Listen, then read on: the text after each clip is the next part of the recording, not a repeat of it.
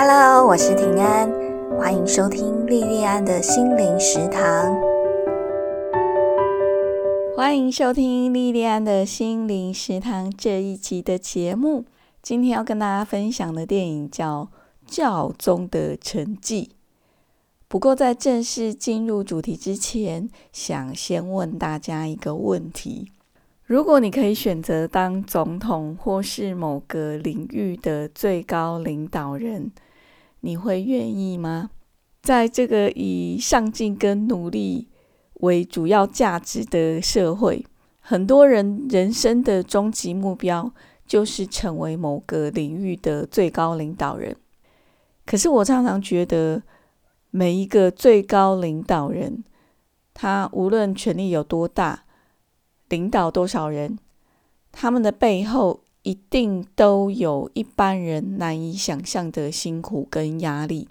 如果我有机会成为台湾现在最有权力的人，比方说像我们现在的蔡英文总统一样，我会选择放弃这个机会，因为我很清楚我没有很够宽大强壮的肩膀。可以承担两千多万人的期待。我的心不大，我只想好好的照顾几个我觉得很重要的家人朋友。我也不是工作狂，我不喜欢二十四小时待命、三百六十五天全年无休的生活。还有很重要的就是，我很需要隐私。对于出名这件事情，没有那么的爱。如果走到哪里，人家都认识我是谁，到处都是众目睽睽的话，这个对我来讲是很大的压力。我们台湾在世界地图上算是一个很小很小的地方，即使在这么小的地方，总统的责任就已经大到让我觉得，嗯，想到就怕。那像宗教领袖，他们肩上的承担，对我来讲是难以想象的哦。像对教宗这样子的世界级领袖来讲，我会有很多的疑问啊。比方说，教宗跟平凡的我们有什么不一样？他们会不会犯错？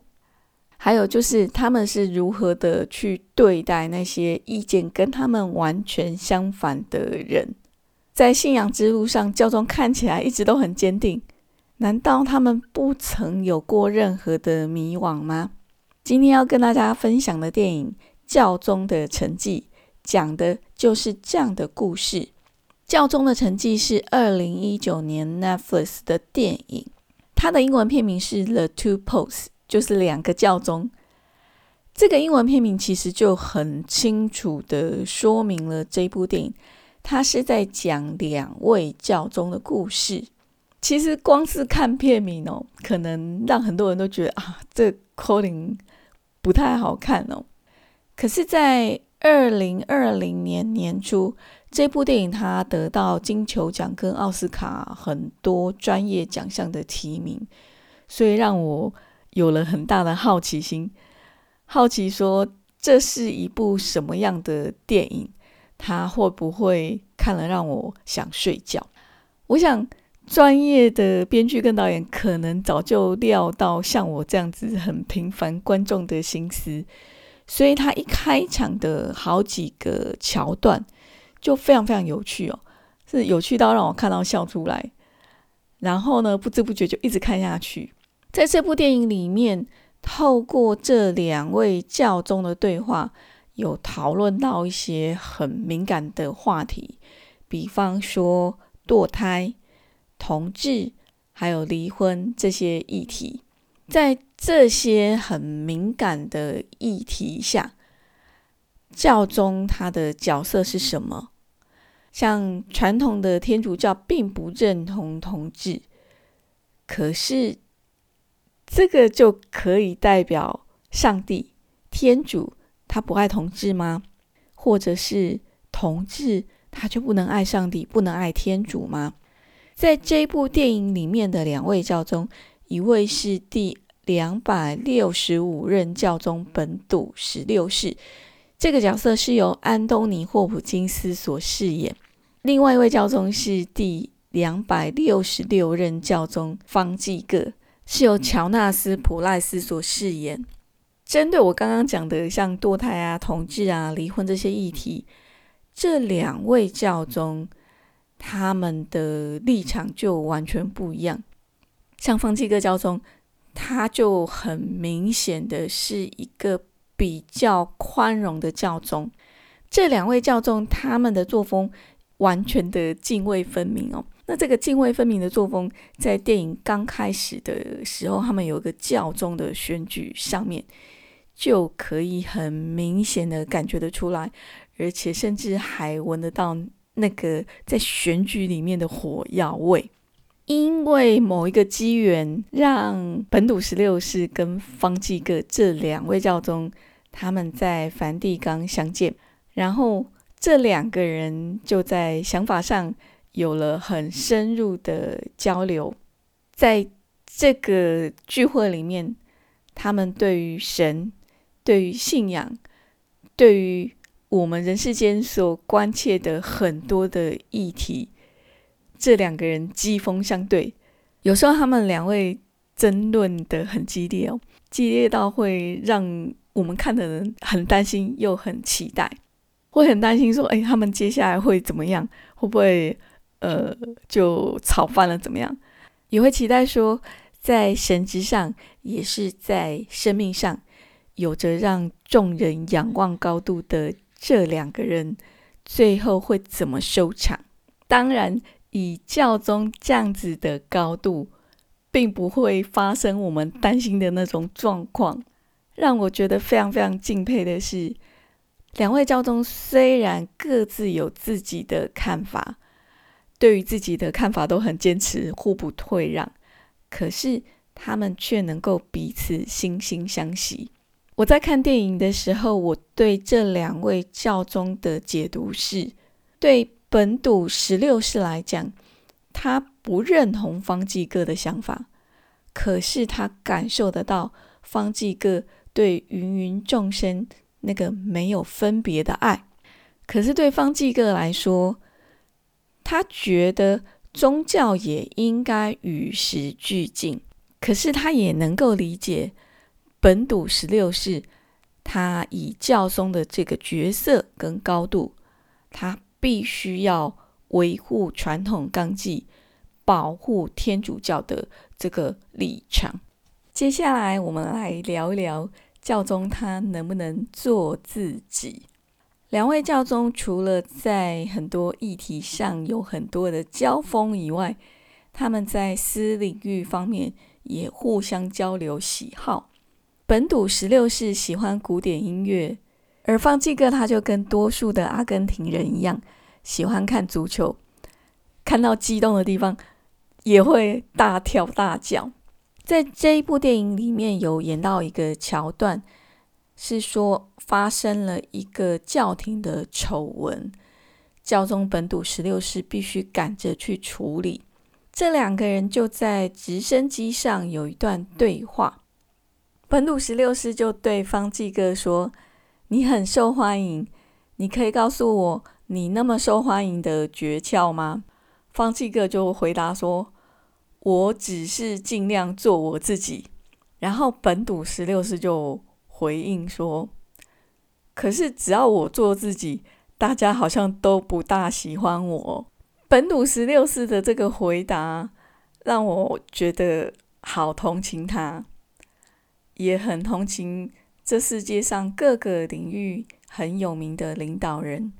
我在想，对他们来讲。或许心底的某个很深的期盼，就是能当个 nobody，当个默默无名，可是可以自在做自己的平凡人吧。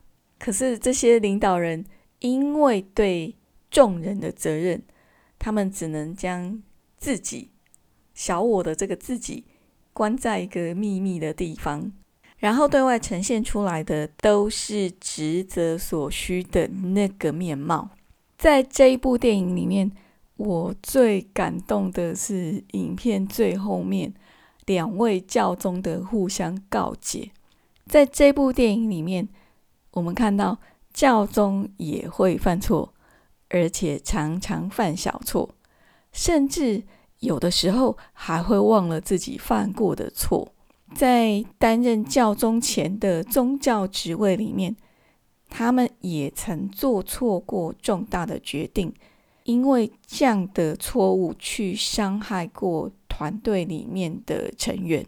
而即使教宗他这辈子最爱的就是上帝，而且非常非常的信任上帝，对上帝深信不疑，但是在信仰之路上，他们一样也有过迷惘的时候，会因为听不到上帝的声音而感到非常非常的挫折。在电影里面的本笃十六世就说：“当我们回首时，道路。”可能变得清楚笔直，但我们常在途中感到迷惘。那个是灵魂的深夜。可是，任何旅程无论多风光，启程的时候都可能出错。所以，当你感到迷惘的时候，千万不要担心，天主不会放弃你。这一段关于教宗他的迷惘，还有他们的。一个告诫他们曾经做错的事情的这段剧情，让我想到很多年前朋友带我去学瑜伽，那一位老师就讲过，他说他自己在当学生瑜伽的学生的时候，其实是一个很笨拙、很笨拙的学生。可是当他转换身份变成瑜伽老师之后，他才发现他那个时候的笨拙。让他角色换成老师，在讲课的时候，在带领学生的时候，更能够体会他自己学生所遭遇的问题。这也让我想到一本我很喜欢的书，这本书的书名叫《当生命陷落时》。这本书是一个西方的女性写的，那她因为碰到一些人生的挫折。然后后来忽然去信了佛教，所以她这是一本呃以佛教的观点写的书。然后里面有一句话让我印象很深刻，这句话是说：我们所有的苦都是为众生受的。我在读那句话的时候，其实读的当下并不是很理解，可是后来这几年因为有规律的在写作。